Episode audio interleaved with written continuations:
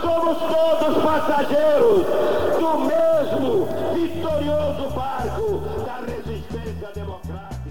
A de liberdade abre as asas sobre nós e restabelece nesse país as eleições diretas para que o nosso povo possa ter o direito a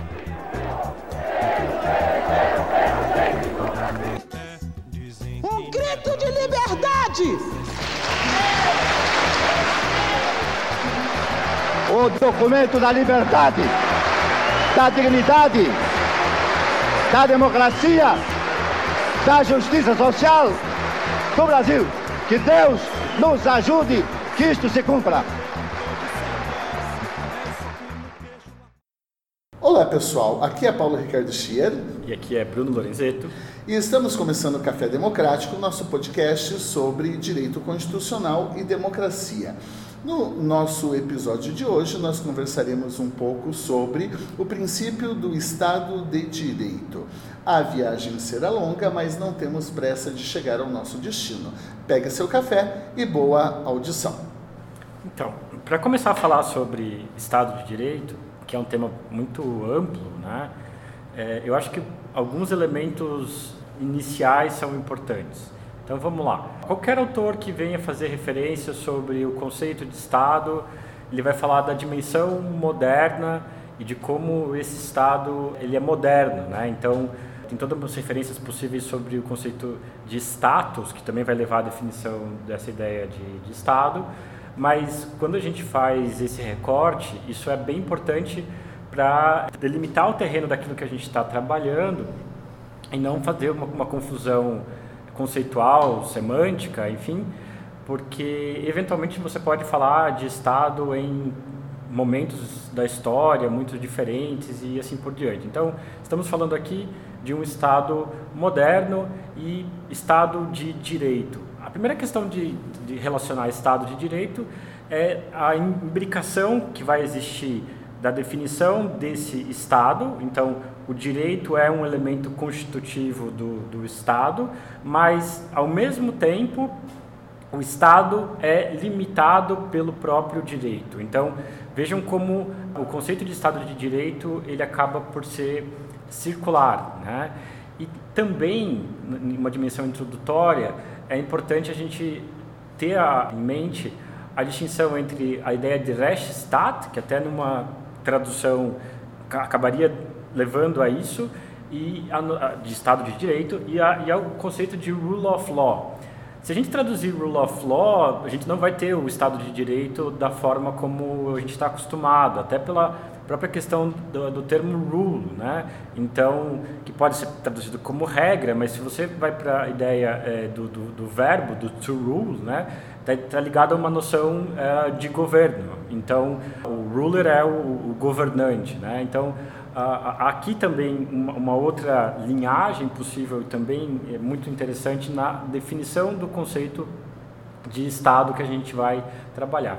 Além disso, também são conceitos bem elementares, e aqui é Bobbio e qualquer outro autor clássico vai fazer menção a isso, dos elementos que constituem o Estado de Direito. Então, são geralmente mencionados três elementos básicos. A gente sabe que tem várias críticas possíveis que podem ser feitas a, a- a esses elementos, né? até, até que ponto hoje a, a gente vai ter esses três elementos eh, de forma muito bem definida, consolidada, mas quais seriam eles então? Né? Primeiro, território, que aí é o limite geográfico do, do, do Estado, né? então todo Estado vai ter ali um determinado território e para quem já jogou War na vida sabe que a briga acaba sendo sempre por, é, por isso, né? Então há uma dimensão ah, de expansionismo que dominou o mundo por muito tempo e isso hoje, bom, para o Brasil isso não faz tanto sentido, mas eh, hoje isso fica relativizado, né? Em tese não teria muito mais para onde se expandir a, a territorialmente uh, os estados até se muda o conceito com a Guerra Fria e com é, outros eventos você vai fazer as proxy wars aí que você tem alguém naquele lugar lá e você não domina necessariamente e entra naquele lugar. Oi né Iraque Afeganistão esses lugares todos que deram errado. São provas mais recentes de que isso não deu muito certo para nem falar de Vietnã e assim por diante né? Então muda-se o conceito em relação a isso mas enfim território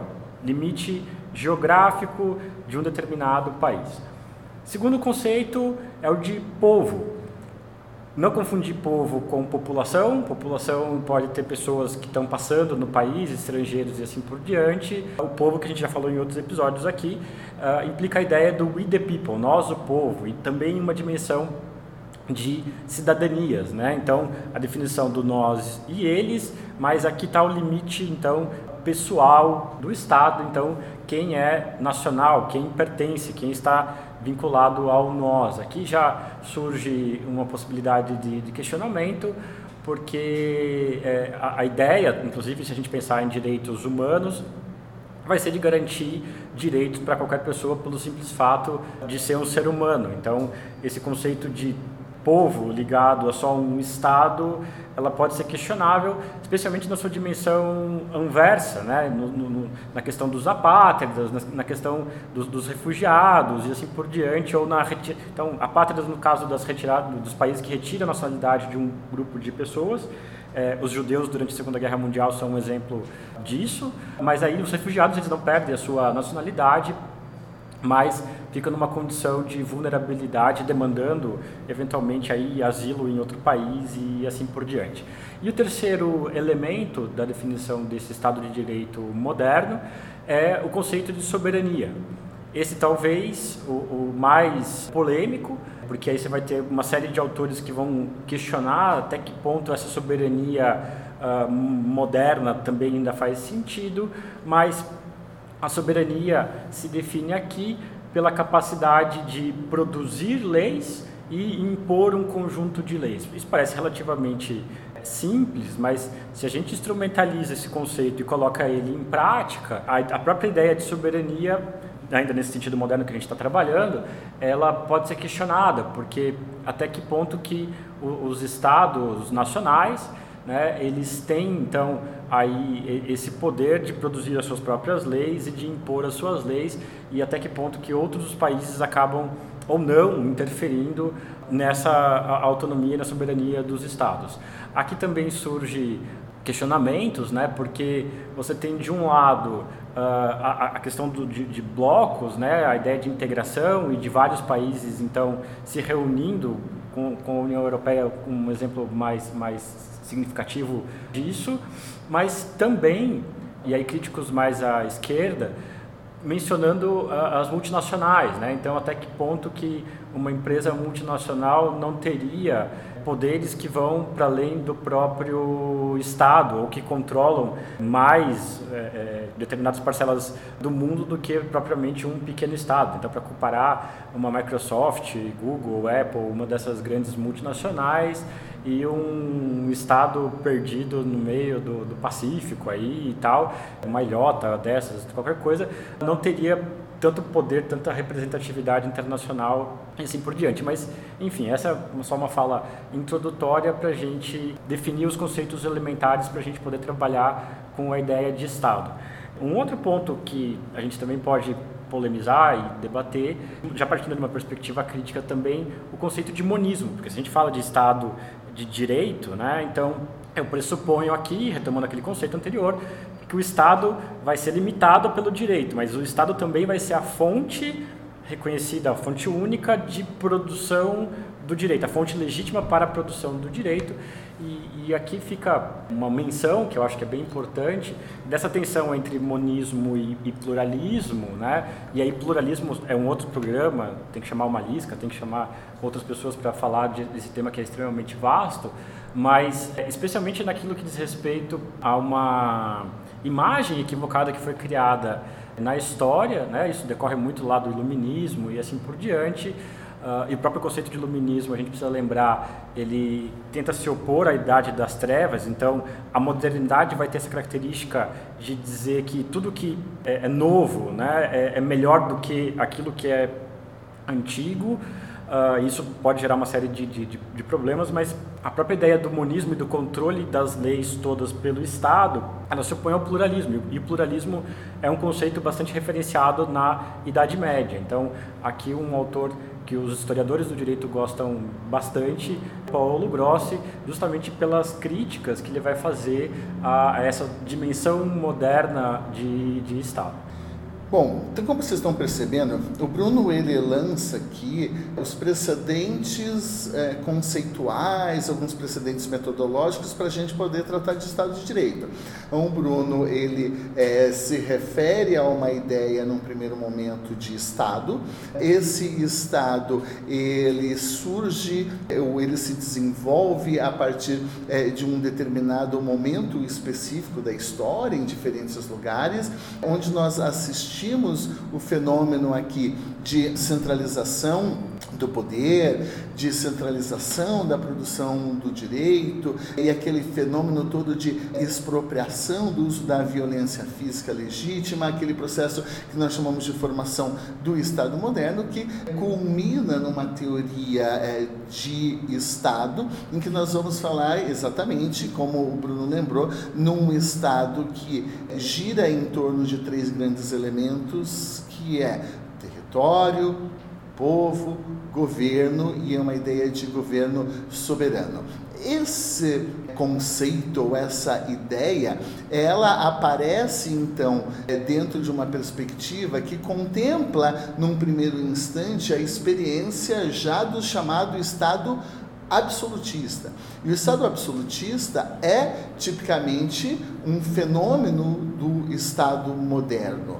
E a questão aqui na discussão, então, do Estado de Direito, como nós conhecemos hoje, como nós discutimos hoje, ele vai se desenvolver de uma certa maneira em contraposição a esse fenômeno do Estado moderno absolutista. Por quê? A história do Estado de Direito é a história, de certa maneira, do constitucionalismo, numa luta contra o Estado absolutista. O Estado de Direito, então, o que, que ele contempla em termos de perspectiva, em termos de é, nascimento histórico? Uma confluência de fatores, uma confluência de fatores em que nós tínhamos um Estado absolutista, que ao mesmo tempo desempenhava, desenvolvia um modelo de economia que transitava entre o feudal e o mercantilismo, ao mesmo tempo, esse modelo de economia estava em crise, estava em crise a partir de um certo ponto do absolutismo, exatamente por conta da limitação territorial.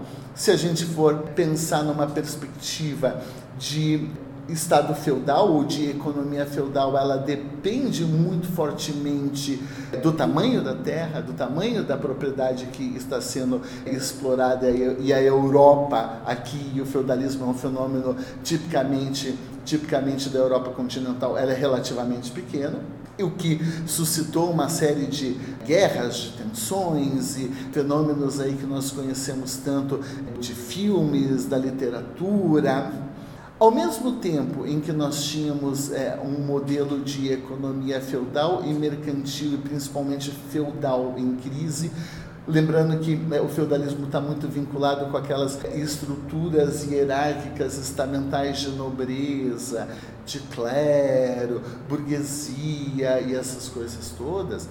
Por outro lado, por outro lado, nessa confluência, nós temos a emergência aqui muito forte da burguesia, né? e a burguesia, enquanto num momento em que você tem ali é, a crise do feudalismo, onde que havia riqueza, onde que é, o rei podia buscar recursos, onde a economia estava funcionando e não dependia da terra, e daí a riqueza do burguês ela se torna muito relevante. E a partir do momento em que o rei se dá conta que agora quem tem dinheiro é o burguês, ele começa a taxar o burguês. Ele começa a impor cada vez mais ônus para esses que faziam parte do chamado terceiro estado. E é nesse momento e nesse contexto que os burgueses então começam com a brincadeira de: ei, pera lá, precisa existir algum tipo de limite para que o rei fique invadindo aqui a nossa propriedade, a nossa liberdade dentro do mercado e assim por diante. Esse movimento da burguesia, esse movimento da burguesia se contrapõe ao rei que vai dizer: opa, eu quero meus direitos reconhecidos. E a questão é que no Estado absolutista existia direito, mas um Estado de direito, entre aspas, é bom deixar muito claro isso, diferente de tudo aquilo que nós vamos chamar de direito após as revoluções burguesas e na contemporaneidade do Estado de Direito do modo que nós conhecemos hoje. Porque o Estado que regulava, o direito que regulava o Estado absolutista, ele era um direito que não era dotado de universalidade. Então, nós falávamos ali de um direito que criava privilégios estamentais. Ah, não sem razão, né, quando se fala da Magna Carta do João Sem Terra de 1215. Aquilo não valia para todo mundo. Né? Num primeiro momento, aquilo não vale para os burgueses. Aquilo ali é uma carta para a nobreza, era uma carta para os barões, era uma carta, portanto, que não era dotada de universalidade. Então, existia um direito mas esse direito aqui, ele não era dotado, repito, de universalidade. Bom, então o que, que os burgueses começam a, a, a falar, a tratar? eles começam um movimento pelo reconhecimento de liberdade, de propriedade, de igualdade, que eram valores necessários para o mercado, para aquela economia que vinha se desenvolvendo. Só que quando ele esbarrava, ele reclamava esses direitos para o rei, claro, de uma forma muito simplificada, é óbvio que o rei falava: Ei, você não tem direito a nada. O direito é o que eu dito, o direito é a minha vontade. Eu tenho uma legitimação que vem de Deus, eu tenho todo um estado pré-constituído aqui de natureza, que afinal de contas nós temos que respeitar isso daí. Você é terceiro estado, não tem direito, ponto final. Acabou. Então, por conta de uma necessidade econômica, o que acaba acontecendo? Automaticamente nós assistimos à produção e ao surgimento de ideias que vão tentar dar algum tipo de legitimação para esses interesses dos burgueses. E é nesse contexto que a gente passa a ouvir, a gente passa a conceber e a encontrar as tais famosas ideias iluministas. A gente vê aqui John Locke, a gente começa aqui a entender a emergência do pensamento antes de Hobbes, a gente começa a ver o desenvolvimento de contratualismo e de diversas noções, de diversas teorias, de diversas mundividências que vão dar respaldo para essa, entre aspas, espírito de ei, existem alguns direitos aqui que não precisam ser reconhecidos pelo rei, que não precisam ser reconhecidos por esse Estado absolutista. Então, note, ao mesmo tempo, as necessidades e demandas econômicas de classe de terceiro Estado se somam a uma confluência de produção de ideias iluministas, contratualistas, que vão dar respaldo, que vão dar respaldo a essas demandas, e daí vem, opa, então quer dizer que existem direitos que não precisam ser reconhecidos, que já nascem como o homem, que já decorrem da própria racionalidade humana, se penso, logo existo, todo mundo é igual na medida da sua racionalidade. Isso vem com uma força muito grande para tentar colocar algum tipo de limitação ao Estado absolutista. E é exatamente nessa confluência de transformações econômicas, de transformações de ideias, de transformações culturais, de transformações políticas que vai nascer o tal Estado de Direito contra o absolutismo. E é nisso que vem as chamadas revoluções burguesas. O que as revoluções burguesas fazem? As revoluções burguesas, elas são produto dessa história em que esses diversos fatores acontecem em lugares diferentes, em que a burguesia precisa falar para o rei, parou. É preciso que o Estado tenha limites. O Estado não pode tudo. O rei não pode tudo. E quando as revoluções burguesas então emergem, o que, que elas fazem? Elas acabam colocando esse Estado, que era o Estado absolutista, o Estado que, portanto, produzia um direito cheio de privilégios e que não era universal, há uma ordem jurídica, como disse o Bruno quando falou de humanismo, há uma ordem jurídica única e universal. Há uma ordem. Então, a grande pauta do Estado de Direito num primeiro momento era criar um direito em relação ao qual todos estavam submetidos. E por isso que um primeiro conceito de Estado de Direito é o Estado que se submete a uma ordem jurídica. O Estado não está acima do direito, mas ele também está submetido ao direito. E quando a gente fala então que o Estado de Direito é o Estado submetido ao direito, uma série de luzinhas e lampadinhas mágicas acontecem. Isso aqui é revolucionário, porque é uma ideia extremamente simples. É revolucionário na medida em que, então, a partir do momento em que todos estão submetidos ao direito, a primeira coisa que acontece é o direito passa a ser um fenômeno, uma normatividade universal. A mesma norma, o mesmo direito vale para o rei, vale para o clero, vale para o nobre e vale para o burguês. Essa é a mágica então do Estado de Direito, universalidade. Quando se estabelece a universalidade do direito, então nós estamos aqui trazendo uma lampadinha mágica chamada igualdade isonomia. A partir desse momento é que nós vamos poder falar que todos são iguais perante a lei. E esse todos são iguais perante a lei não significa uma igualdade material, significa que todos estão submetidos a uma mesma ordem jurídica, a uma mesma ordem jurídica.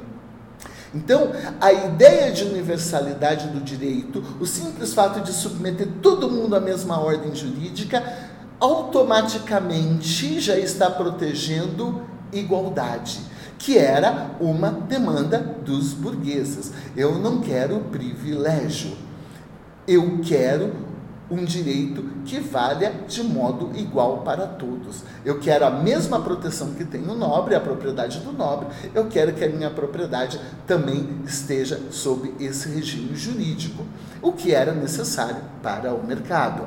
Além disso, acende uma segunda luzinha mágica. A segunda luzinha mágica. A segunda luzinha mágica é que, ao mesmo tempo em que nós criamos um direito dotado de universalidade, nós estamos protegendo, nós estamos protegendo também a liberdade. Porque nós passamos então a dizer que o Estado agora não pode fazer tudo. O Estado não é absoluto. Ele só pode fazer aquilo que está previsto, aquilo que está definido na lei. E o Estado passa, porque agora ele passa a ser juridicamente limitado. E quando ele passa a ser juridicamente limitado, automaticamente nós estamos protegendo um outro valor, um outro direito que era caro aos burgueses e ao mercado: liberdade.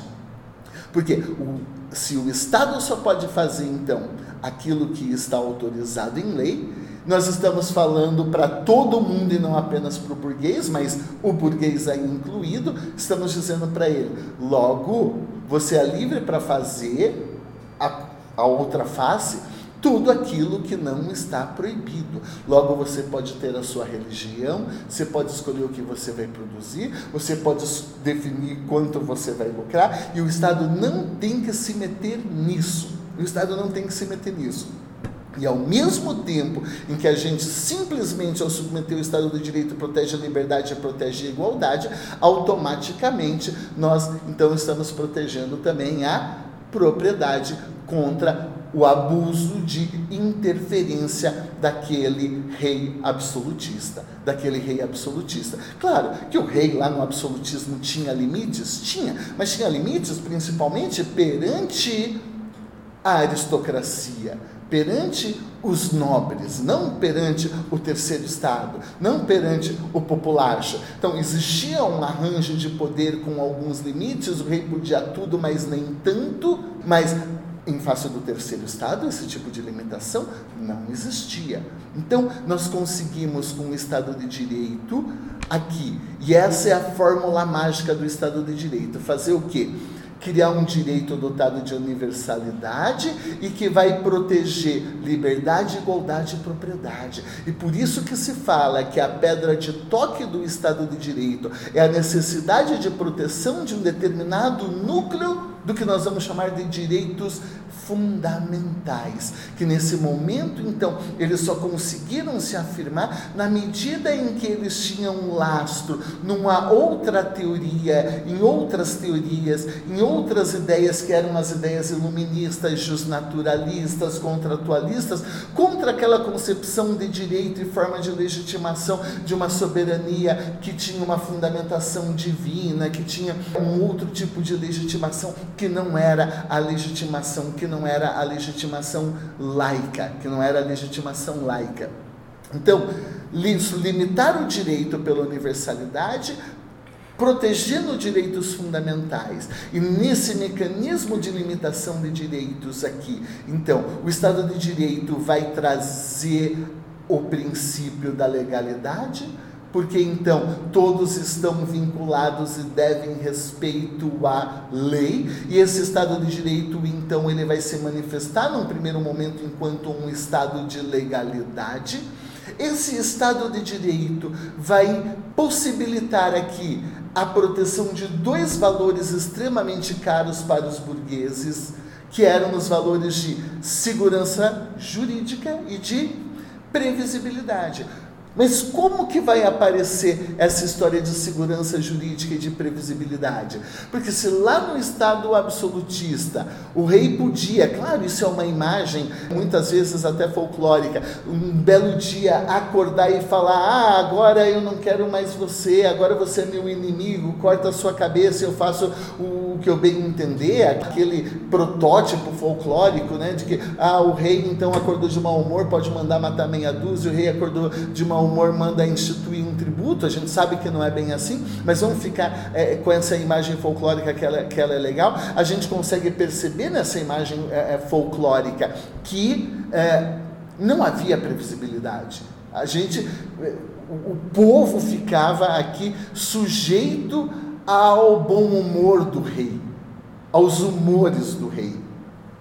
Quando a gente cria a limitação do direito pela universalidade, junto com a universalidade vem outra fórmula de limitação do poder. A simples universalidade limita? Limita. Mas vem, uma, vem um outro mecanismo caro para o Estado de Direito, que se desenvolveu no contexto das ideias iluministas com Montesquieu, que foi separação dos poderes.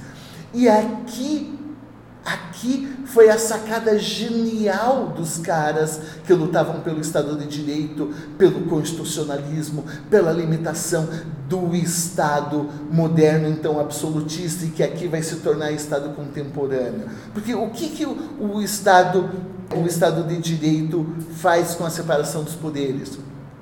Ele limita o poder do seguinte modo: a gente divide as funções do Estado e, portanto, todo aquele poder que estava na mão de um único soberano, o exercício dele agora vai ser diluído, e o simples fato da gente diluir já é uma forma de limitação, mas ele é muito importante para o chamado Estado de Direito, porque os burgueses, quando fazem a revolução, eles falam, eles falam o seguinte: ei, nesse esquema de legislativo, executivo, judiciário, eu não quero muita coisa. Eu não quero acabar com essas estruturas de, do Estado absolutista que já estão aí. Eu quero simplesmente participar do parlamento que vai ser o poder legislativo. E quando eu participo do parlamento, não preciso nem tirar os nobres de lá, né? Porque o parlamento é uma figura, era uma figura, era um, um, uma instituição medieval em que os nobres se reuniam pra, exatamente para negociar privilégios com o rei. Ele falou: quero participar do parlamento. É onde eles produzem essas negociações. Eu vou lá e agora, já que o direito vai valer igual para todo mundo, a gente vai produzir esse, vou participar do processo de, de, de, negociação da lei, já que ela vai ser universal. Quando ele se coloca no parlamento, a sacada é fenomenal.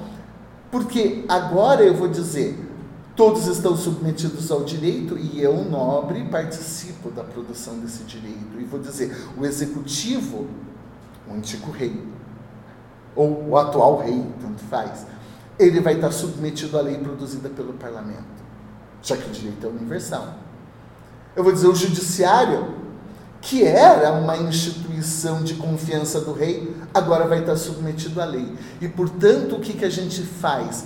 A gente pega a soberania, que era a soberania do rei, que era que é, é, é tinha aquela legitimação divina e diz, transporta essa soberania para o parlamento e diz assim: agora a soberania é da lei. Trocamos, então, o governo do rei pelo governo da lei, o império do rei pelo império do direito, o direito produzido no poder legislativo. Então, notem, esse Estado de Direito é um Estado que se submete ao direito, se submete a um direito dotado de universalidade e que vai limitar o poder não só pela universalidade, mas também pela separação dos poderes, com um objetivo: proteger direitos fundamentais. Proteger direitos fundamentais. Esse Estado de Direito cria uma racionalidade diferente. Porque se antes a racionalidade era uma racionalidade de uma soberania divina, agora a racionalidade se dá no parlamento, no processo de discussão e produção das normas através do próprio povo, entre aspas, aqui. Né? Da, desse processo de diálogo entre burguês e nobreza. Burguês e nobreza. E, portanto, essa lei e a racionalidade dessa lei passa a ser diferente. Porque a gente vai falar, a lei é racional, o direito é racional, não porque foi produzido por um representante de Deus, mas é racional porque ela é expressão, aqui, bem russonianamente falando, de uma vontade geral de uma vontade geral, porque ela é expressão desses interesses convergentes de mercados, contexto de revolução industrial, né? de mercado e de interesses, então, agora já convergentes em muitos lugares entre a própria nobreza e a própria burguesia. Essa é a ideia desse Estado de Direito, de fundar uma nova racionalidade de fundar uma nova racionalidade, uma racionalidade de um Estado juridicamente limitado por instrumentos de universalidade, separação dos poderes para proteger direitos fundamentais. Mas esse Estado de Direito nasce como Estado de legalidade. Porque quando nós vamos falar então quais são esses direitos naturais, opa, esses direitos naturais agora eles vão parar nas leis. E é aqui que se inicia o processo de codificação.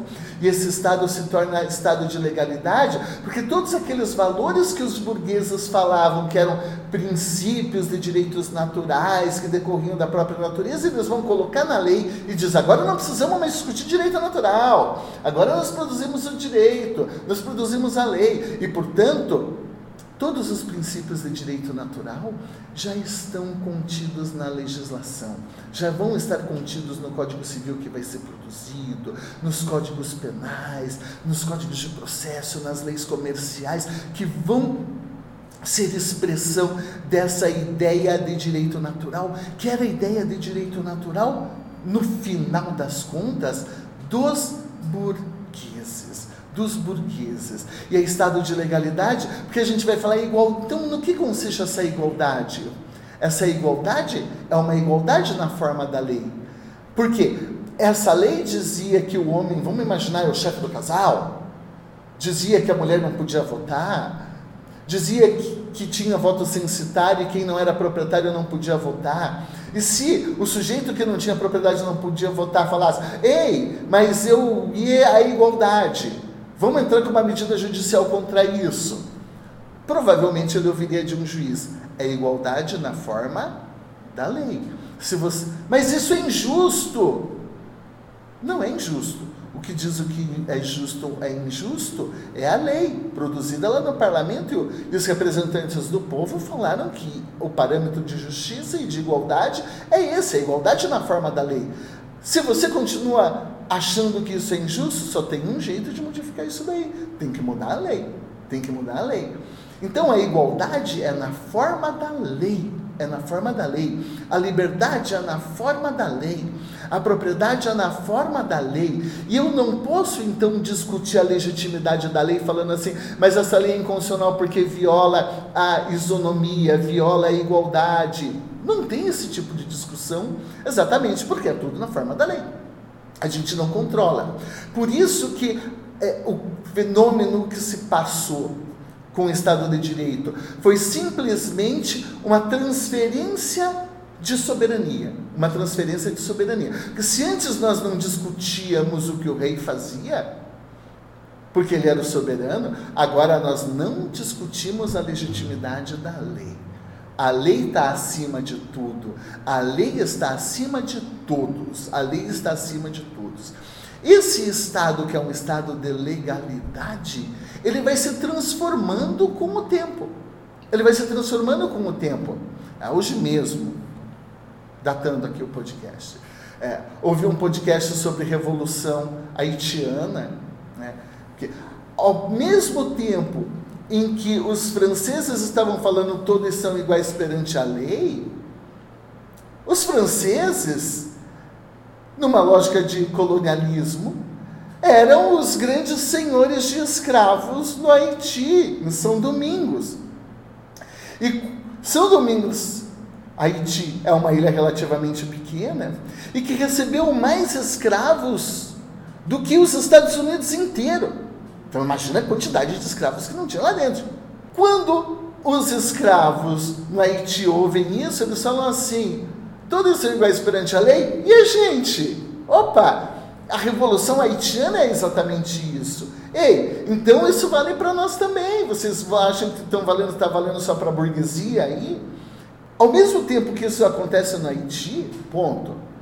Mais para frente, historicamente, quando vem a, a questão social junto com a revolução industrial, é o proletariado que vai olhar esse direito universal, codificado, de supremacia da lei e vai dizer assim: e os meus direitos? Não, o direito é na forma do contrato. O direito é na forma como está definido na lei. Eu não sou proprietário, eu não posso mudar a lei, eu não tenho condições de igualdade para negociar o contrato.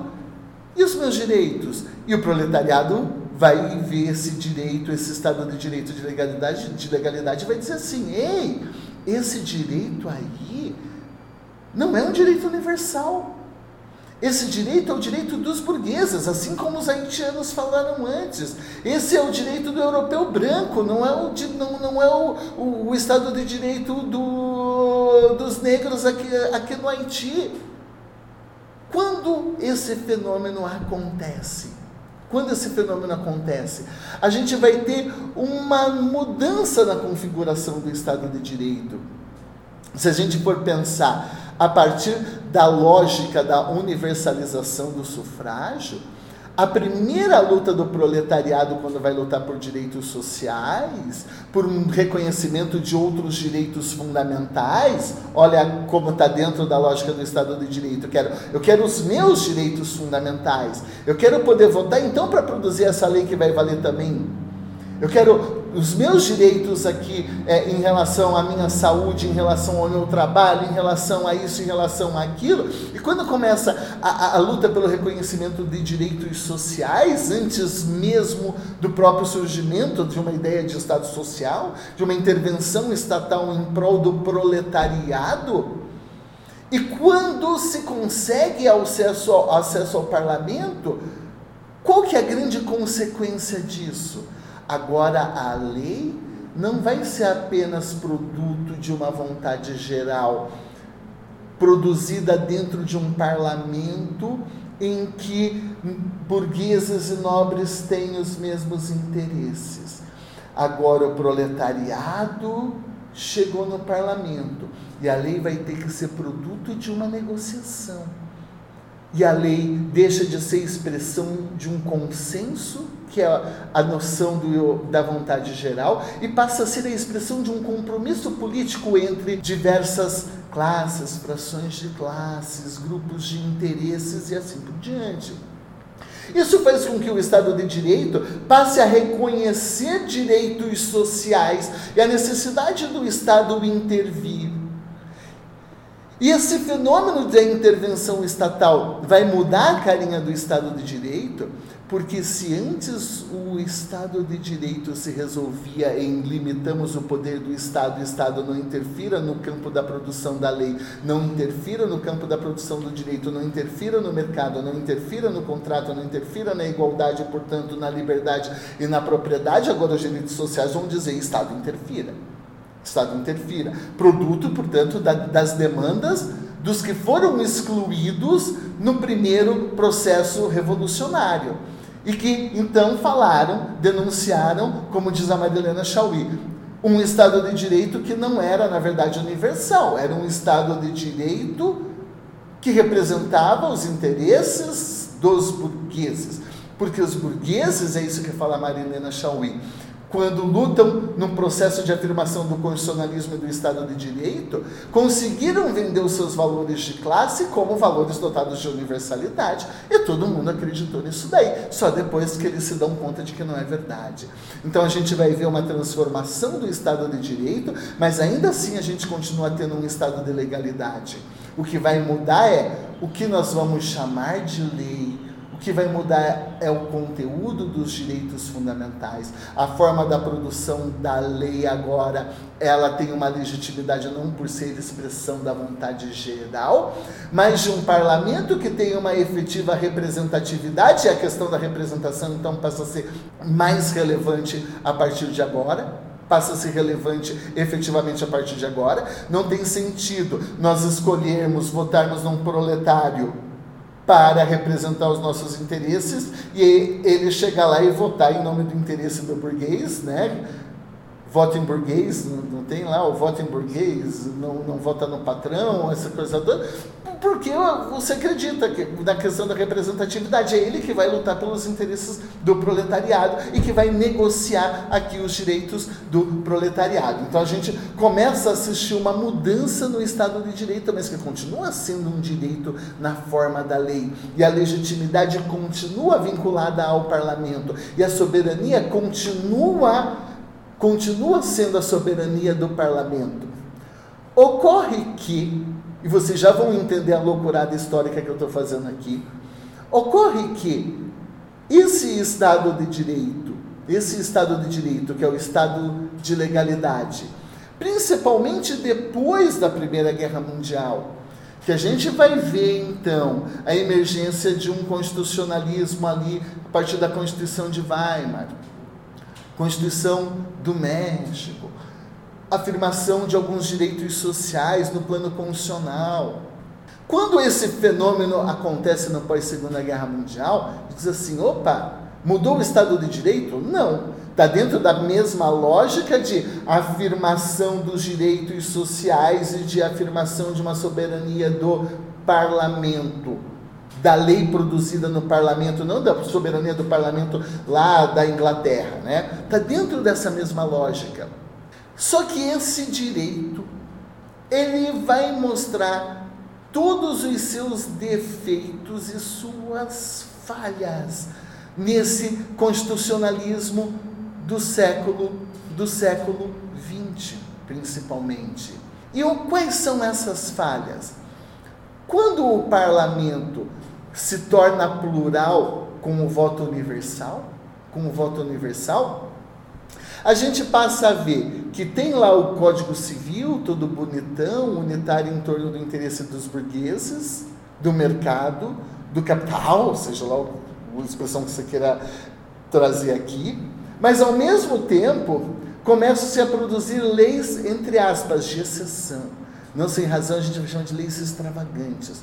É a lei que vai proteger, então, a intervenção do Estado na economia e no mercado para proteger o coitadinho do trabalhador que não tem como se defender contra o industrial, contra o burguês, contra o explorador da mão de obra. Então, opa, vocês têm aí liberdade, vocês têm igualdade para negociar, mas desde que se garanta aí um mínimo de salário no final do mês.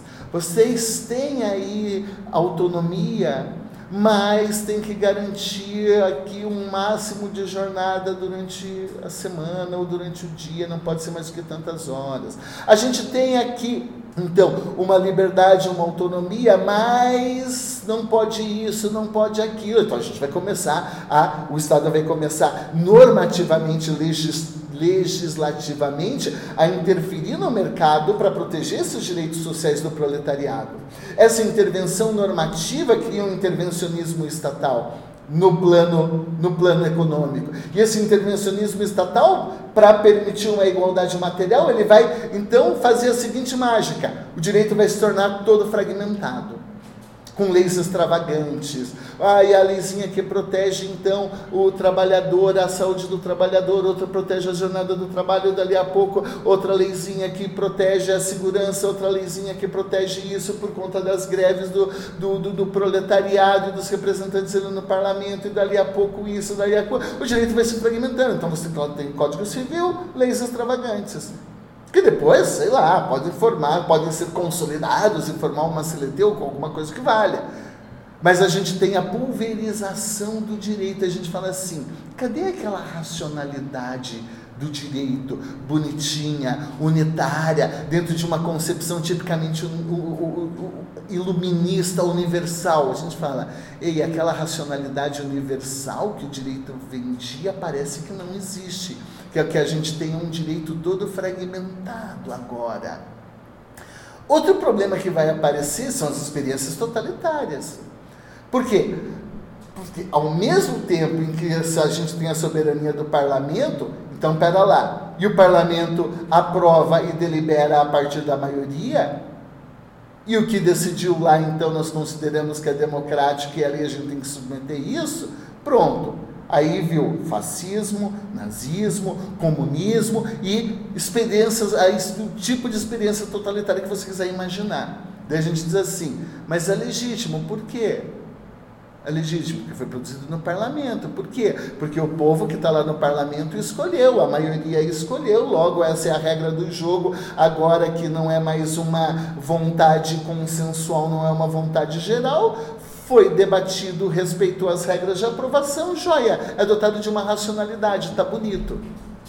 Aí a gente fala, caramba, esse Estado de Direito, que nasceu para proteger direitos fundamentais, então ele falhou. Ele não conseguiu proteger direitos fundamentais. Porque esse Estado de Direito, enquanto Estado de legalidade, ele se tornou um Estado de Direito vazio um Estado de Direito meramente formal. É isso que é o Estado de legalidade. O que importa é a forma da lei e não o conteúdo da lei, porque a gente não consegue discutir o conteúdo da lei. A lei é legítima porque foi feita pelo soberano, que, afinal de contas, o povo está lá dentro. O povo está lá dentro. Só com a Segunda Guerra, no pós-Segunda Guerra Mundial, portanto, né? Um constitucionalismo que vai se desenvolver no pós-segunda guerra mundial é que esse Estado de Direito vai mudar a cara definitivamente. Que a gente vai dizer, não basta que o Estado de Direito seja o Estado submetido ao direito, porque o parlamento pode ser irracional, O parlamento pode não respeitar direitos fundamentais. O parlamento ele pode aprovar leis que são apenas leis é, é, fruto de alguma negociação interesseira do grupo A com o grupo B ou mal intencionada de um proletário que se vendeu, de um representante do proletariado que se vendeu ou que pode ter passado por qualquer tipo de vício, por qualquer tipo de vício, e a gente diz, então o Estado de Direito requer um algo mais o Estado de Direito requer que, ao mesmo tempo que seja, o Estado seja submetido ao direito, que esse Estado seja submetido a um direito justo. E aqui a gente vai então passar a falar do Estado de Direito no pós-Segunda Guerra Mundial como um Estado de justiça e, portanto, um Estado de Direito que ele traz uma fórmula do aspecto procedimental formal, mas ele agrega alguns elementos substanciais. E o que, que é um parâmetro de justiça? Que vai nos permitir controlar a lei. E agora já volta, direitos fundamentais. Ah, mas a gente já não falava de direitos fundamentais desde o começo? Nós falamos de direitos fundamentais lá no nascimento do Estado de Direito. Só que os direitos fundamentais do Estado de legalidade, eles eram vazios. Eles eram na forma da lei. Eles, eram, eles não podiam ser reclamados perante o juiz. Ah, não, substancialmente vamos, vamos é, é, é, debater o conteúdo dessa igualdade ou da impossibilidade das mulheres ou do afrodescendentes não, não, não poderem participar desse processo todo, ou de serem é, escravos ou não serem pessoas. Esse Estado de Direito era um Estado simplesmente formal. Agora, a gente vai falar, estão vinculados aos direitos fundamentais que estão lá na Constituição. E esses direitos fundamentais que estão afirmados na Constituição, eles não são vazios. Eles têm um conteúdo aqui mínimo vinculado à dignidade humana. Veja, por isso que dignidade humana depois da Segunda Guerra Mundial é diferente de dignidade humana que, a, que já se falava antes da Segunda Guerra Mundial. O sentido aqui vai ser diferente. Aqui nós temos então uma outra ideia de direitos fundamentais que passa a ter um conteúdo material. E se passa a ter um conteúdo material e se esses direitos fundamentais são um parâmetro de justiça, quando o legislador, então, beleza, democrático, tudo bonitinho, aprovar a lei, a gente vai ter o teste do Estado de Direito formal, e, mas agora a gente vai ter que ver também, essa lei é justa? Essa lei respeita direitos fundamentais? E quando eu passo a falar desse Estado de Direito, então eu digo, a lei não pode tudo. Até então a gente falava de um Estado de Direito que tinha a lei, a lei era soberana e a lei podia tudo, o legislador podia tudo.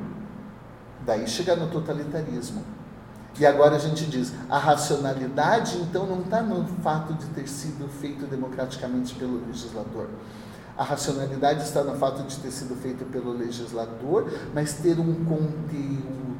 E esse conteúdo está onde? Está lá na Constituição. Então, se o legislador definir algo contra essa racionalidade que está na Constituição, logo essa lei não vai ter validade, porque ela não é justa.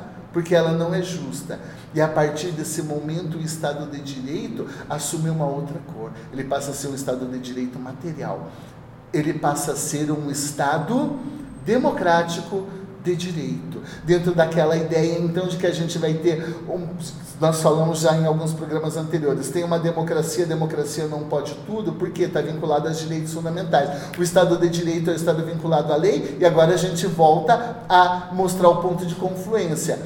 Mas não é qualquer lei. A lei não pode tudo, o legislador não pode tudo. Então, onde é que está a soberania? A soberania não é mais do legislador?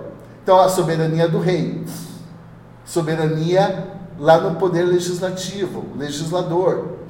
E agora? Aí agrebels, que, é que eu gosto muito, vai dizer, claro, é uma fórmula vazia, isso é uma imagem aqui, né? uma projeção. Vai dizer assim, então a partir de agora, a soberania passa a ser da Constituição. Por isso, Estado constitucional. Por isso, Estado constitucional. Porque a Constituição estará acima da palavra do legislador. Claro, isso abre, não é o objetivo agora, isso abre para uma série de reflexões, tá? Mas quem diz o que é a Constituição? Quem diz qual é o conteúdo dos direitos fundamentais? É a maioria, é a minoria, é o juiz? Quem que é o dono da palavra em relação à Constituição? Ok, mas a questão é que a gente vai ter um limitador lá na Constituição, um limitador substancial. Então a gente vê aqui uma fórmula de um Estado de Direito em que o Estado vai ser limitado, ponto número um limitado pela ideia de universalidade, então fazendo um apanhado dessa brincadeira toda. Ao mesmo tempo que limita pela universalidade, limita pela separação dos poderes.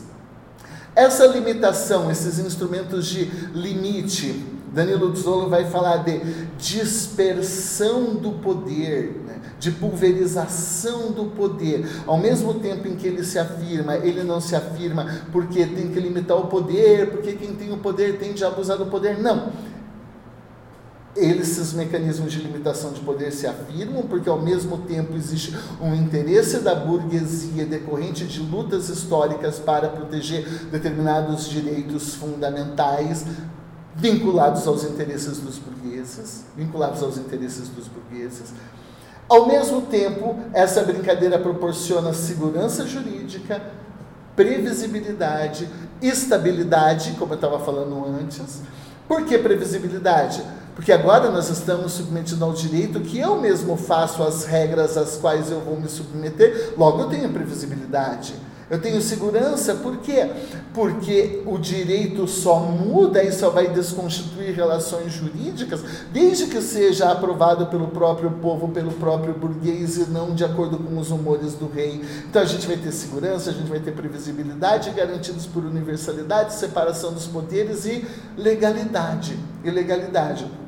E claro que, então, com isso, com isso, o que vai mudando dentro desse Estado de Direito? O conteúdo dos direitos fundamentais, a dinâmica de funcionamento desse sistema de limitação dos poderes, quando vão nascer direitos sociais, direitos de segunda geração, depois quando vão nascer direitos de terceira geração, sempre decorrentes, essa é a dinâmica do Estado de Direito, sempre decorrentes de demandas, de lutas históricas Sempre algum grupo na sociedade falando, e o meu direito à liberdade e igualdade, depois, e o meu direito à saúde, e o meu direito a trabalhar pouco, e o meu direito a receber um salário digno, e depois, mas e o meu direito ao meio ambiente quando está explodindo bomba atômica, e o meu direito do consumidor quando vem produção em massa com, o, com sei lá, segunda revolução industrial principalmente, e globalização, etc e tal, contra quem eu vou reclamar, né? E vem lá, sei lá, uma terceira geração de direitos fundamentais. E o meu direito à minha privacidade, sei lá, num mundo tecnológico. Então, quando a gente precisa criar uma limitação, a gente vai, a gente luta para limitar o poder do Estado para afirmar o direito fundamental dentro de uma lógica de separação dos poderes, um direito universal. Então, os direitos fundamentais vão mudando, mudando, mudando, até chegar um momento em que, ao mesmo tempo em que a gente vai ter essa lógica de limitação, a gente agrega um Estado que é o Estado submetido ao direito, mas a um direito justo, a um direito materialmente vinculado aos direitos fundamentais, a um direito, portanto, a um direito, portanto, que tem uma racionalidade substancial, mas não mais aquela racionalidade substancial. Isso é uma diferença importante lá dos burgueses, no período do iluminismo clássico, de uma razão universal, mas de uma racionalidade substancial historicamente situada, que a gente não está mais falando de valores universais, a gente está falando de valores que são parâmetros de justiça dentro daquela comunidade, dentro daquela manifestação de um poder constituinte originário que se manifestou e emergiu naquele contexto histórico, dentro daquela sociedade, dentro das demandas que são diferentes, sei lá, no Brasil, nos Estados Unidos, na China, ou seja lá onde for ou seja lá onde for. Então, a racionalidade deixa de ser uma racionalidade universal e nesse estado plural, inclusive, o próprio acordo em relação ao parâmetro de racionalidade também deixa de ser universal, porque a gente, dentro dessa sociedade, que tem um acordo aqui em relação aos parâmetros de justiça, também vai ter desacordos sobre o que é igualdade, liberdade, propriedade, dignidade humana e assim por diante. Então a gente muda toda a racionalidade do, a racionalidade do Estado de Direito. E por que, Bruno? Por que, que se fala que hoje tem uma crise do Estado de Direito? Porque eles se propôs a proteger direitos fundamentais. Os direitos fundamentais estão afirmados protegidos e realizados em termos planetários? Liberdade de expressão, educação, saúde, moradia. Como é que está aí? Não temos retrocesso em relação a isso? Como então isso? Se propôs a proteger direitos fundamentais, protegeu? Se propôs a limitar o poder do Estado. Mesmo depois do Estado de Direito, quantas experiências totalitárias nós tivemos até a emergência da Segunda Guerra Mundial? Muitas? Antes tinha, tive absolutismo, depois teve era, era dos impérios, quando já era Estado, é, é, é estado de Direito legalidade, se for falar, Napoleão, falar todos os grandes impérios, já era Estado de Direito. Depois a gente tem comunismo, nazismo, fascismo e aquela loucurada toda do entre guerras. E depois da Segunda Guerra Mundial virou Estado de Direito Material, e agora acabou isso tudo. Não, tá aí. Estamos vivendo, vivemos se não quisermos falar dos retrocessos que nós vivemos nos dias de hoje, veja o que aconteceu em toda a América Latina com experiências totalitárias, autoritárias. Estado de Direito quis limitar o poder, conseguiu limitar o poder, quis proteger direitos fundamentais, conseguiu proteger direitos fundamentais, apostou fortemente na fórmula da separação dos poderes e toda essa discussão em relação aos limites do poder judiciário, ao ativismo, um judiciário que, sei lá, muitos falam que é incontrolável, decide do jeito que bem entender, e o, eh, tem torcida um a favor do Supremo, outro contra o Supremo. É sinal que o judiciário está limitando alguma coisa. Tá, pera, o que, que é essa tal crise do Estado de Direito? Existe efetivamente o Estado de Direito? O Estado de Direito deu certo? Para responder essa pergunta, a gente talvez tenha que voltar para a questão se ele poderia eventualmente dar certo, né? Então, a questão aqui, só resgatando um pouco, é o próprio projeto da modernidade e o que está relacionado a isso. Então, vocês escutaram Paulo falar diversas vezes da ideia de universalidade, e aí essa é uma característica fundamental da, da, da modernidade, né? Então você tem algo que vale para todo mundo indistintamente.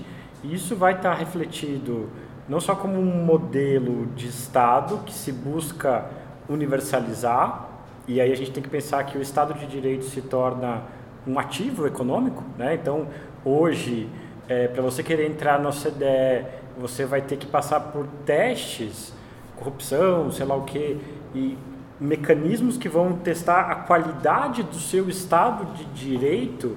E óbvio, dentro do capitalismo, é, até esses conceitos que parecem meio abstratos, mas se concretizam, obviamente, é, eles também são passíveis de algum grau uh, de, de medição. E aí você vai fazer o seguinte: bom, eu quero investir num país que eu não conheço. O que, que eu vou fazer? Eu vou ver a estabilidade a segurança jurídica, o quanto que eles respeitam contratos e, e alguns elementos é, basilares do conceito de Estado de Direito para fazer ou não um investimento, uma especulação e assim por diante, porque, sei lá, pode acontecer de eu vou, monto minha empresa naquele lugar e aí o, o Estado fala assim, ah, sua empresa está sendo nacionalizada, perdeu tudo, não tem a garantia da, da propriedade. Aí você vai ter, como capitalista, perdido todo o seu investimento. Então, vejam que a própria ideia de Estado de Direito, ela ganha uma dimensão ampla, inclusive se torna um ativo econômico. Então, a, a ideia de universalidade, ela continua sendo super importante, mas vejam que esses testes a gente pode fazer com o Estado de Direito, com universalidade e com o próprio sujeito que é criado pela modernidade. Então, é, essa é uma dúvida bem pertinente. Da, e a ideia de crise, ela, é, é, essa terminologia, ela sempre ressurge. Né? Então, é, eu acho que desde que eu entrei na, na, na academia, é, nos idos dos anos 2000, eu, eu, eu, escuto crise da democracia, crise do Estado de Direito, crise não sei o quê, e eu não sei se a, a normalidade é justamente estar tá dentro da, da, da exceção, da crise e assim por diante.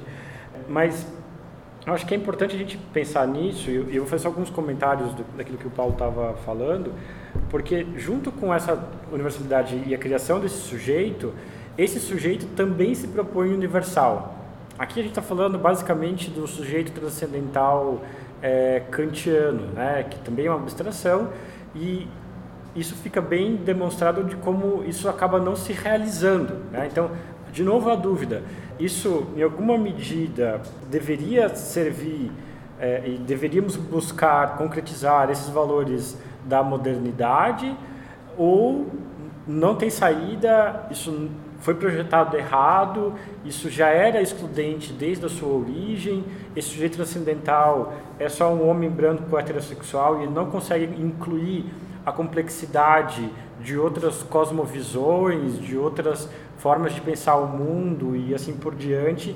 E essa é uma dúvida bem pertinente porque ela vai acabar levando a vários outros tipos de debate, porque a própria noção de Estado de Direito ela é construída dentro de uma mentalidade, né? E, e o Paulo narrou uh, aí uh, extensamente uh, os, os, as, as, bases, os pilares para a construção disso e há uma mentalidade eminentemente burguesa por trás desse conceito de Estado de Direito e quando a gente passa a falar de, de mentalidade é algo que é mais complicado da gente mudar da noite para o dia porque a gente não vai falar só de mentalidade, a gente também vai falar em alguma medida de, de linguagem.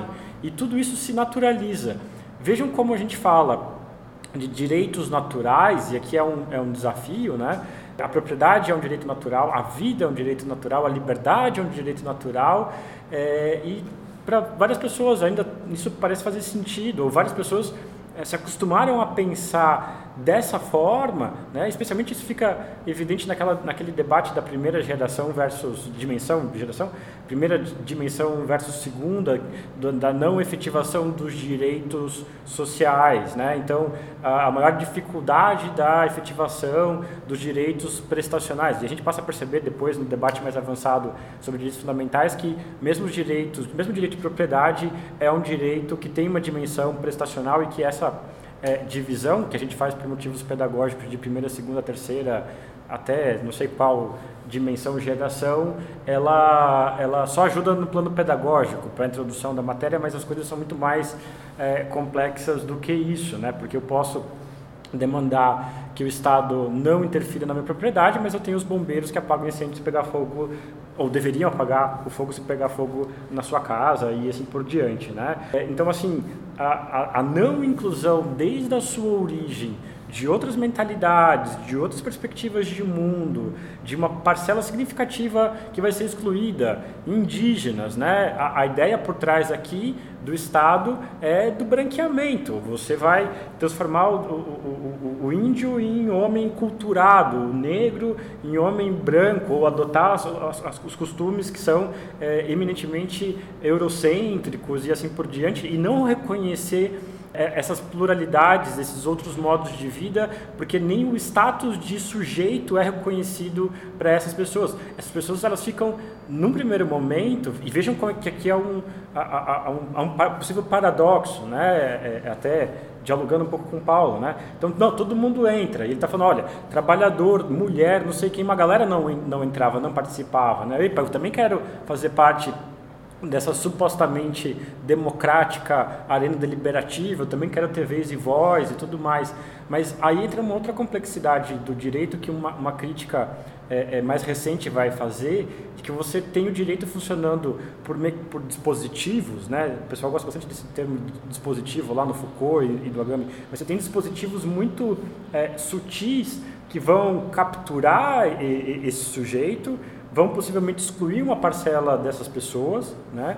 É, então vamos, vamos, você pode determinar determinadas categorias, assim, né? Então um indígena é bastante simbólico que a Constituição de 88 vai ser a, a, talvez o primeiro momento em que eu permito o indígena ser índio no Brasil. Antes disso, o indígena desde a chegada dos portugueses, ele precisava deixar de ser bárbaro, né? lembrando que bárbaro é aquele que não fala a mesma língua do que eu, então tem uma dimensão linguística nessa exclusão também, mas eu, é aquele que deveria se tornar branco, o que adotar a cultura, ele, ele é o sem cultura, né? E felizmente a Constituição fala, não, e é um marco bastante importante, né? O indígena pode ser índio, a gente não vai trans, tentar transformar ele naquilo que ele não quer que ele seja. Se ele quiser viver a vida dele do jeito que ele quiser, isso deve ser respeitado. Os negros, como é, referência da, da escravidão, né? O, o, eu já citei isso é, em, em, episódios anteriores, né?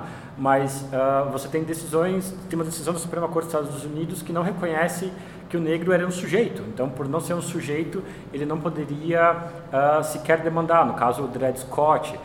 Isso vale para o Brasil também por um, um longo período, né, é, é, em que você é, tinha justamente os, os, negros, lembrando que aí o Brasil é um dos últimos países do mundo a acabar com a abolir a escravidão e há uma permanência dessa mentalidade em relação aos negros por um, um período bastante longo, né? Então é, é, esse racismo que se estrutura e, e que se faz presente ah, na própria linguagem vai estar tá, desculpa citar o exemplo, quando o Barroso cita é, um negro de primeira linha em relação ao Joaquim Barbosa, uma frase que ele, inclusive, é, é, pediu desculpas depois lá no, no Supremo, mas é, isso é uma demonstração de como essa, essa mentalidade ela fica arraigada e aí cumpre a gente, em alguma medida, buscar se, se policiar para tentar não repetir é, esses modelos, né? Bruno, mas... só, só para raciocinar junto aqui, não vou falar bem pouco. Então, é, dentro dessa lógica de raciocínio que você está fazendo, de exclusão, de exclusões, exclusões e exclusões, a gente pensa assim, nossa, como nós caminhamos, entre aspas, como nós progredimos, entre aspas, como nós evoluímos, entre aspas, é toda uma balela, porque se você for verificar a configuração atual, a gente vai também continuar dentro desse mesmo discurso, dizendo assim: direitos humanos para os humanos direitos. É uma forma de exclusão. O direito não tem que valer para determinadas categorias de pessoas.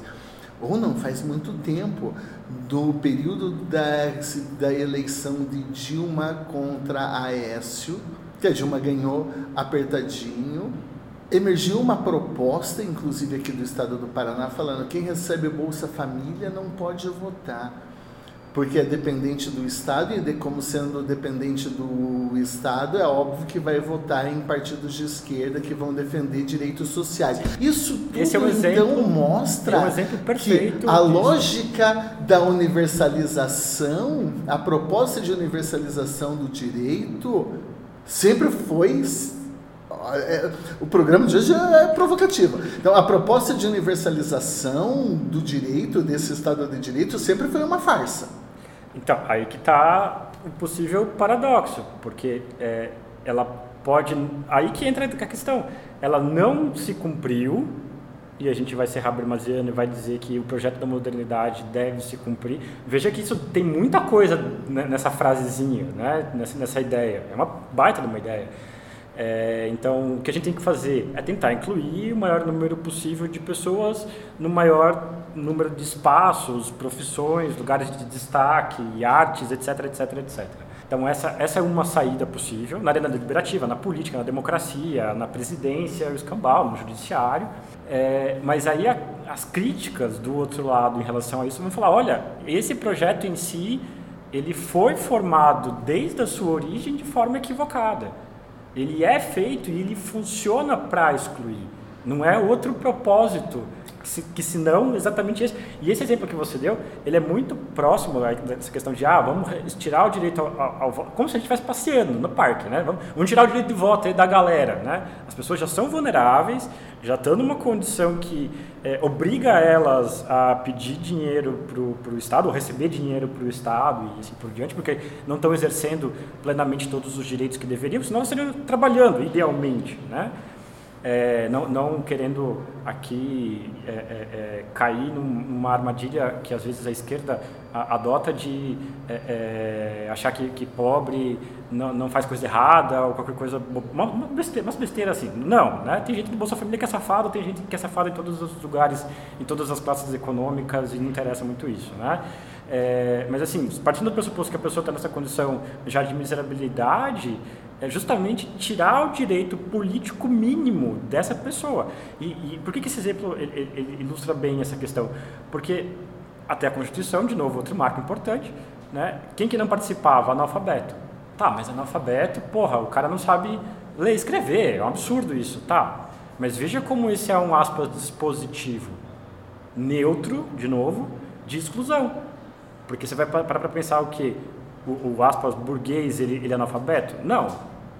Né? A gente pode falar de analfabetos políticos e outros tipos de, de problemas mentais de alguma parte da elite, mas ele, ele sabe ler e escrever inclusive porque a dimensão econômica que ele possui permitiu que ele tivesse acesso a conhecimento e tendo acesso a conhecimento vai participar dessa elite, né? Então tem, temos todas as categorias aí dos, dos letrados e saber ler e escrever como um, um, baita de um poder se a gente voltar 200, 300 anos atrás. Então eu uso que ah, analfabeto não vota. Tá, mas eu estou te excluindo. Ah, não, mas eu não estou te excluindo porque você é negro, mulher, indígena e assim é por diante. É que você não sabe escolher. Então, na verdade, esse é o discurso. E quando eu falo você não sabe escolher, isso está escondendo. Eu quero que o analfabeto não vote para que ele não lute, por, para que ele Pobre não venha, não para ele não venha defender os seus direitos, porque daí ele vai defender o direito dele não ser analfabeto, vai ter instrução, tendo instrução ele vai saber que ele tem direito, e daí ele vai criar problema. Então, eh, fica aí, é melhor eu dizer que você não sabe. Pobre não deveria votar, o pobre vota errado. Veja que por trás desse tipo de argumento há um, uma presunção de que você vota certo porque você tem mais dinheiro do que alguma outra pessoa, sendo que o critério não é necessariamente quando porque Claro, não, não vou uh, negar. Eu votar a, certo é votar em favor da propriedade, é votar em favor de determinados é, interesses que podem não ser é, é, é que podem não ser o interesse da empregada doméstica, que está querendo o FGTS, que está preocupada com a aposentadoria dela, e você não, daí você fala, não, você vota mal. Você não sabe votar, porque você vai votar lá naquele povo que defende ali direito de aposentadoria, você vai votar por alguém que vai querer uma previdência grande, você vai querer por alguém votar, votar em alguém que. Então você não sabe votar. Então logo você tem que ficar de fora. E, e aí a gente consegue ver também que, isso também tem um é monte crítica, de, de é, é, paradoxo. É, é, a, é a crítica de que esse Estado de Direito, eu não quero passar esse programa sem fazer essa, essa afirmação é a crítica de que esse Estado de Direito ele se modificou o tempo inteiro, mas o tempo todo ele foi o Estado de Direito, ou ele é o Estado de Direito burguês. Ele é o Estado de Direito do capitalismo. Ele é o Estado de Direito do capitalismo, é a regulação do capitalismo. Qualquer, é, qualquer um que conhece algo mínimo sobre esquerda, que conhece é, o mínimo sobre marxismo, olha diz assim, esse Estado de Direito efetivamente é uma farsa, é superestrutura, é, é, é, uhum. é superestrutura, é ideologia, é para legitimar a opressão, a dominação capitalista.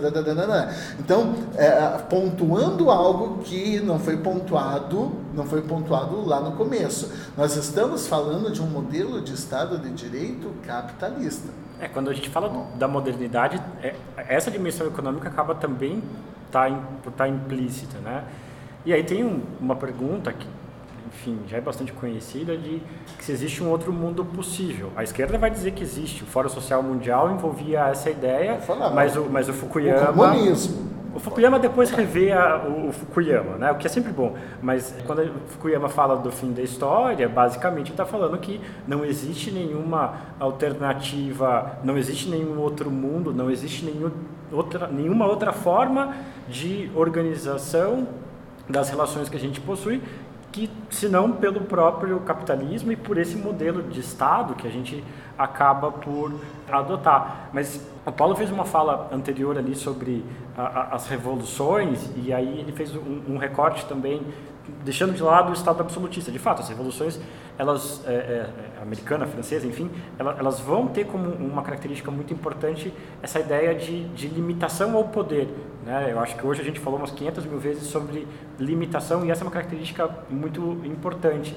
Mas há ainda uma série de, de questões do absolutismo que, que permanecem aqui. Né? A gente já falou de Hobbes é, em outros programas, mas a sacada de Hobbes na formação dessa figura do Leviatã, ela é muito interessante e ela ainda se faz presente em alguma medida. Né? Eu gosto sempre dessas coisas de, de, semiótica, de representação, de simbolismo e tudo mais, mas fica sempre esse convite né? de, de, de ver a capa lá do, do, do, livro, do Leviatã, que é essa figura é, mitológica lá, com dez chifres, não sei o que mais, mas é, a formação desse Estado por várias pessoinhas ali e a representação é, do soberano.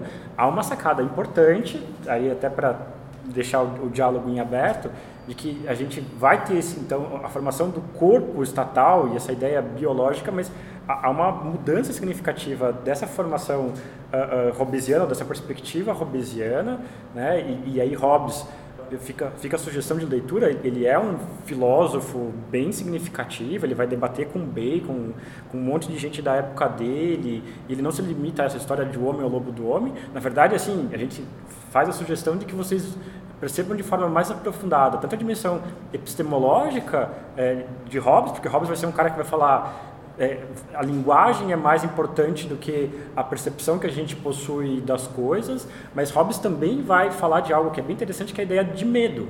Né? Um dos fatores que nos leva à, reunião num, num, num, modelo de Estado é justamente é, o medo que a gente possui, ou que todos os seres humanos, e aí é uma dimensão de universalidade já se fazendo presente ali. Todo ser humano possui algum tipo de medo. E por possuir algum tipo de medo, eu vou aceitar fazer esse contrato, que também é outra sacada bem importante aqui. Falar de Estado moderno, burguês, enfim, pressupõe a gente, pressupõe a gente falar de contrato. E veja que é, esse conceito de, de contrato, ele tem uma, um, um papel muito importante na estruturação do direito, por óbvio, do direito civil, né, que é direito penal, fundamental. É, bom, direito civil pensando aqui é, o direito civil como aquele que era até então, até pouco tempo atrás, o direito estruturante de, de toda a nossa vida, né, de todas as dimensões da, da, vida civil e assim por diante, né. Mas quando a gente estrutura, veja que isso é muito simbólico, o, o, um corpo do Estado formado por pessoinhas. E o que a gente está falando aqui, essas pessoinhas não incluíam todo mundo. Então é um universalismo que não consegue dar conta de incluir todo mundo que deveria ser incluído. Mas a gente fala também de um contrato, e um contrato que está baseado numa dimensão que é o que o medo que toda pessoa uh, vai possuir, né, e diferentes tipos de medo que também vão estar relacionados a isso, uh, isso é bastante simbólico, porque vai estar meio que arraigado na nossa mentalidade. E aí outra coisa que também é lido uh, de uma forma um pouco equivocada do Hobbes é, é que é uma busca na história da humanidade, uma busca empírica de que existiria essa selvageria e assim por diante. Não, o que o Hobbes está fazendo é um experimento mental, né? então uma sugestão, imagine se não tivesse Estado. Então são justificativas para legitimar o Estado naquele momento absolutista. Né? Daí a figura do rei e assim por diante. Mas então o contrato imagine... social ele não é real, ele é contrafactual. Uma lembrança que eu acho sempre importante, porque é, nessas leituras mais superficiais que são feitas, acaba se falando assim, não, mas é, é verdade assim, porque o homem no tempo das cavernas, ele era ruim, né? E aí fala assim, não, calma, primeiro que né, precisa ter mais estudos seus a respeito disso e assim por diante, e, e, e não é nenhuma coisa nem outra, né? Pra, tem, tem, que sempre tomar cuidado para valorizar alguém como bom, ruim e tudo mais. E, esses são é, é, termos um pouquinho é, perigosos, né? Mas eu acho que é importante a gente pontuar essa ideia do, do contrato. Ah, o Paulo falou de outro, outro ponto é, que dá um nó na cabeça de todo mundo, de Rousseau, que é essa ideia da vontade geral. Então, Hobbes como um dos primeiros, o primeiro contratualista e depois os outros contratualistas, né? Locke, defend, Locke uh, defendendo a, a, propriedade privada, é, Rousseau, né? E aí invertendo a lógica, né? Rousseau tem toda aquela é, inspiração no, nos, nos, é, nos, nativos, né? nas colonizações, olhando, não, o índio é, é bonzinho e tudo mais, e é isso que eu estava falando antes. Às vezes a esquerda se é, é, se ilude um pouco, fala assim, ah, alguém é bonzinho por natureza, ou ah, é, é, o trabalhador é bom por natureza, e isso é uma bobagem, né? Mas, enfim, que é aquele conceito do, do, do Rousseau de vontade é, geral, né? e aí, algo que é até difícil de, de, se explicar, mas de como a vontade geral não é a soma das vontades. Né? Isso dá é, muito nó na cabeça de todo mundo, mas aqui é basicamente é, o que hoje no direito a gente vai falar em, em, em vontade do, do, interesse público, soberania do, do, interesse público. soberania do interesse, supremacia do interesse público e assim por diante, né? Há um debate bem avançado. O exemplo do Rousseau é muito legal, né? Ele diz assim: individualmente, se, se fosse a soma, se fosse a soma das vontades individuais, nunca teria guerra. Porque ninguém quer ir para a guerra. Se você for sair para todo mundo dentro da sociedade, quer ir para a guerra, quer ir para guerra, somos vontades individuais, ninguém quer ir para a guerra. Por que, que a gente vai para a guerra? É porque tem um interesse que se sobrepõe à soma das inclusive à soma das vontades individuais e daí entra a ideia do, da, da vontade geral, que é esse que transcende a soma dos individuais, não é? Às vezes ele é a soma dos individuais, não. A vontade geral é a vontade que transcende a soma dos individuais. É, e aí é um, algo que gera bastante polêmica, porque vai ser justamente nesses, é, é, é né, nesses momentos, em, o, através desses conceitos que a gente vai perceber que são tomadas medidas arbitrárias, né? Não necessariamente todas as medidas são arbitrárias, mas é um espaço gigantesco para a tomada de decisão arbitrária por governante com esse tipo de, de fundamentação. Por isso que muita gente vai falar que a Rousseau é o pai da, de uma teorização de, de, de totalitarismo, essas ideias de é, supremacia do Estado, não, não como nós falamos hoje de supremacia, mas uma ideia de uma supremacia do, do interesse público ou dos interesses do Estado sobre o particular, algo meio hegeliano, etc. e tal, diz que Rousseau é o, é, é o pai disso, de um modelo não necessariamente democrático e não voltado para direitos individuais, mas um contrato que se funda no Estado propriamente dito. É, bom, aí fica a recomendação de leitura tanto de, de, de, de, de Hobbes, Locke, Rousseau e, e e também aqui é, a, da, da, própria crítica, né, que às vezes é esquecida de, de Hegel a, a, Hobbes. Né? Hegel também é um desses que tem muita polêmica em torno, o povo de esquerda, de direita e assim por diante, mas são, são filósofos é, que merecem a, a, a, lembrança, a leitura e, e, assim por diante. Né?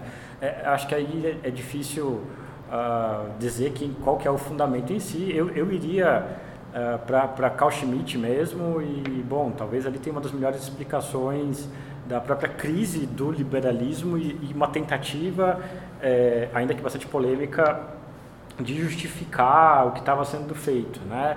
Schmitt é talvez um, um e é interessante ver tanto que ele faz, continua fazendo sucesso, né?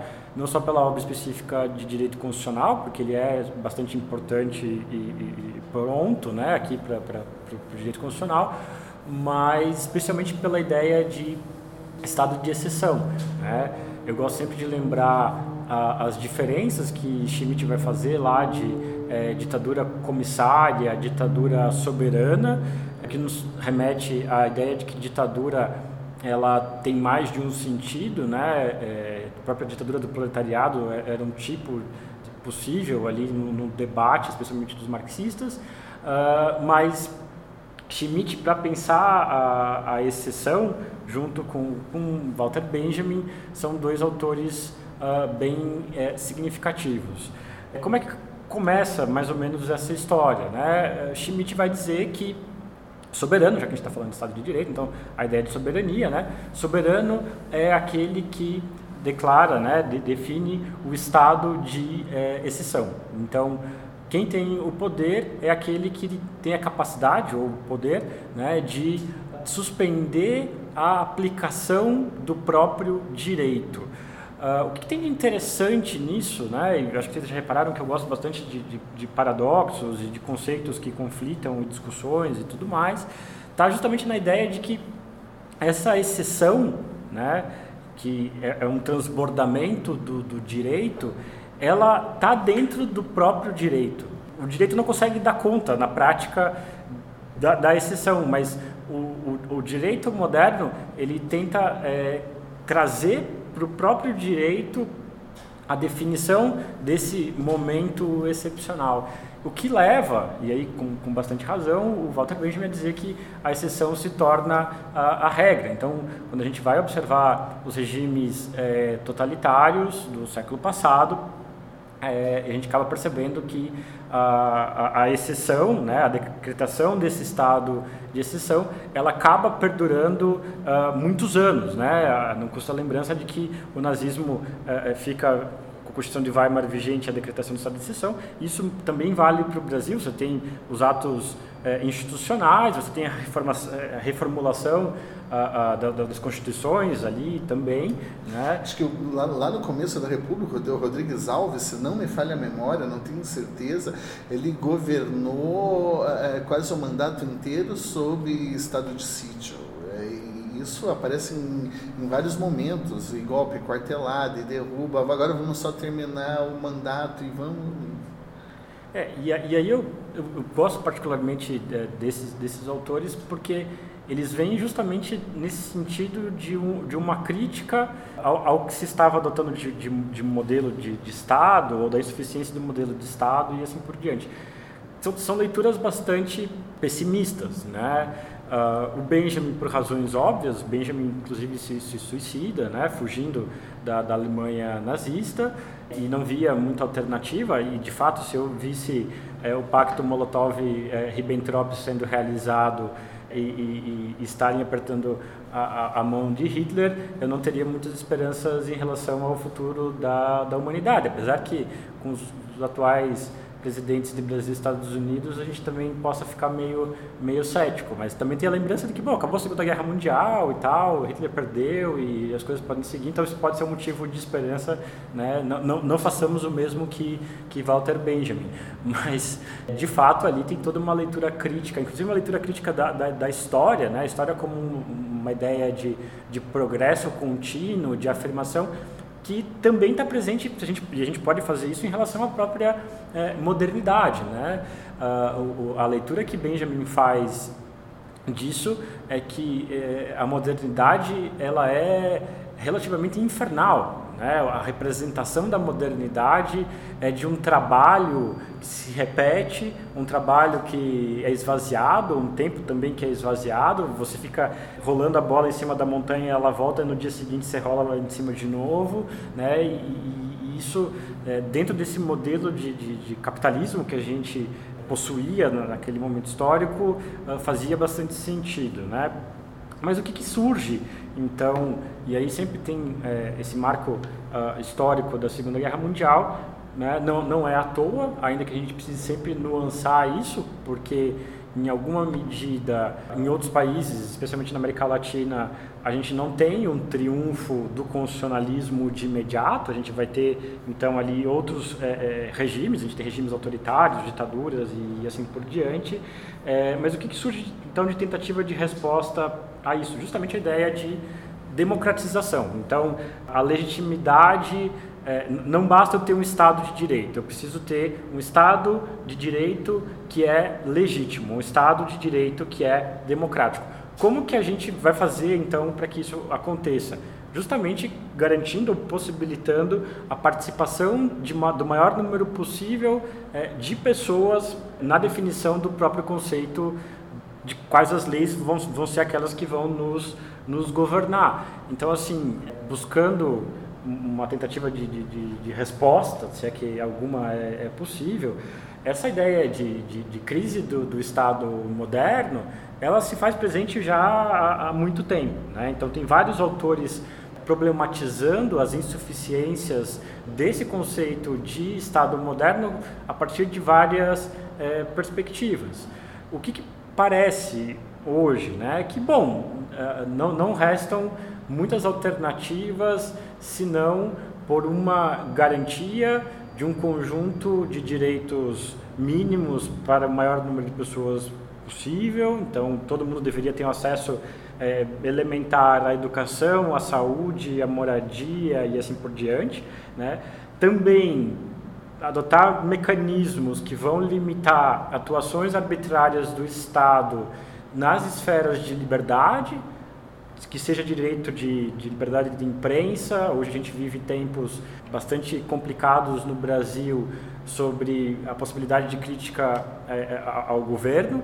Né? Basta citar aqui que é, o, o, governo uh, ainda não está como em outros países como a Hungria e tudo mais, mas é, ele não gosta do, do, de jornalistas, ele persegue determinados canais, meios de imprensa, ainda que sejam é, meios de imprensa mainstream, né? E, e bom, o, o, papel da liberdade de expressão é, é dentre outras coisas, para fiscalizar o próprio governo. Uh, liberdades religiosas, não basta também lembrar ali que por um bom tempo você tinha minorias sendo perseguidas justamente por possuírem uma determinada religião, né? E, e aí você passa a perceber que a, a, maioria pode de fato oprimir um conjunto de minorias, mas é, essa crise, não sei, talvez ela não tenha fim mesmo, né? Então fica a dúvida justamente por isso, né? Quais são os, as alternativas? Tentativa de garantir direitos fundamentais, abertura da arena é, deliberativa para participação do maior número possível de pessoas, porque aí a gente tem que tomar um outro tipo de cuidado que é perceber essas várias críticas, mas até que ponto as críticas que são feitas a este modelo não recaem em outros tipos de autoritarismos ou ideias totalitárias anteriores, né? Porque se a gente imagina é, que conquistamos, e aí tem uma dimensão histórica nessa ideia de conquista, né? E, e, e, essa história que a gente às vezes repete aqui, muito ligada à dimensão europeia, precisa ser nuançada quando ela vem para o Brasil, né? Então, é, Revolução Francesa ela não vem para as colônias de imediato, ou a garantia de um conjunto de direitos de minorias também é um processo contínuo de, de embates, né? E, e esses embates são importantes para a reorganização da sociedade. Então, assim, a, a ideia acaba sendo justamente nesse sentido de que talvez a, a crise seja permanente ou, ou necessária do próprio modelo que a gente possui de sociedade. Muito legal, Bruno, muito legal. Esse tema é da possibilidade de nós discutirmos aqui um dia inteiro, que ele abre várias picadas, é, vários caminhos aí que nós podemos que nós podemos seguir. Mas o tema aqui ele ele revelou, acho que esse panorama aqui é muito interessante, pelo menos para revelar que nós reconhecemos que esse Estado de Direito é um Estado de Direito capitalista, burguês. Dentro desse modelo de Estado de Direito capitalista, nós vamos falar, ele não deu certo, ou, ou ele deu certo, mas é o que nós temos por aí e a gente tem que tentar melhorar esse estado de direito. Universalizar mais, buscar mais efetividade, mais garantia e ampliação de direitos. A gente tem que buscar uh, uma limitação mais efetiva de poder e, portanto, vamos aqui criar, rever, aperfeiçoar e vamos buscar esse Estado de Direito que não se realizou. caminho nós temos outro caminho que praticamente não falamos na aula de hoje, até porque é um programa que não é, não é um, um programa de sociologia, história, ciência política, né? nós, nós falamos a partir da perspectiva do direito propriamente dito, mas poderia, poderíamos ter um programa quase inteiro falando que existe a opção de um Estado não capitalista de um Estado não capitalista. Seria outra discussão absolutamente diferente. Para quem defende a ideia, ok, legal, é isso daí, e acho que essa discussão é muito pertinente. É muito pertinente, mas não vamos ter tempo hoje. Ou tem um terceiro caminho ainda que falar, muito bem, então nunca tivemos Estado de Direito, nunca tivemos Estado de Direito, e, na verdade, o que a gente vive é permanentemente aqui num. É, não, não é esse o sentido do Agamben, por favor. Nós vivemos aqui é, num estado permanente de exceção, claro, no sentido de que continuamos na lei do mais forte. O homem é o lobo do homem, vence o mais forte, vence o poder econômico, vence e aí ponto final. Né? Então, é, e, nesse ponto aqui o direito efetivamente ele não tem ele não tem papel ele não tem papel algum. Nós não temos estado não ter não existe estado não existe estado de direito. Estado de direito efetivamente é só uma farsa é só uma farsa mesmo. São três possibilidades muito diversas de se trabalhar, né, de se trabalhar o Estado, o Direito. Acho que a gente conseguiu dar conta, é, dar conta aqui de parte dessa discussão. Quero terminar fazendo algumas indicações aqui de, de, textos que eu gosto muito. Primeiro que eu quero indicar para a leitura de vocês é, o livro do Jorge Reis Novaes, Contributo para uma Teoria do Estado de Direito, é um livro que apresenta muito bem é, o percurso e as categorias principais da formação do Estado de Direito. É um livro de extrema relevância, é, interessante, de fácil leitura, de fácil compreensão. Além desse livro aqui, é, eu costumo trabalhar muito com é, o Estado de Direito, História, Teoria e Crítica do Pietro Costa e do Danilo Zolo.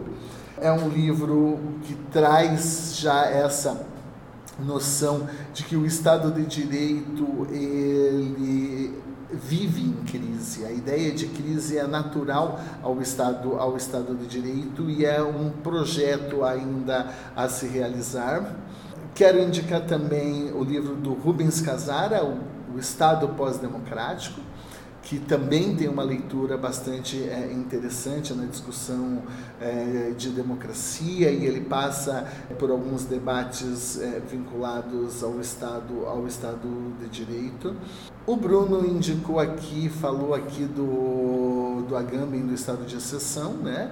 E quero indicar um, que vocês ouçam um episódio de um outro podcast, que é o episódio 139 do podcast Vira Casacas. Vira Casacas Podcast, episódio número 139, Revolução Haitiana, Liberdade, Independência e Universalismo.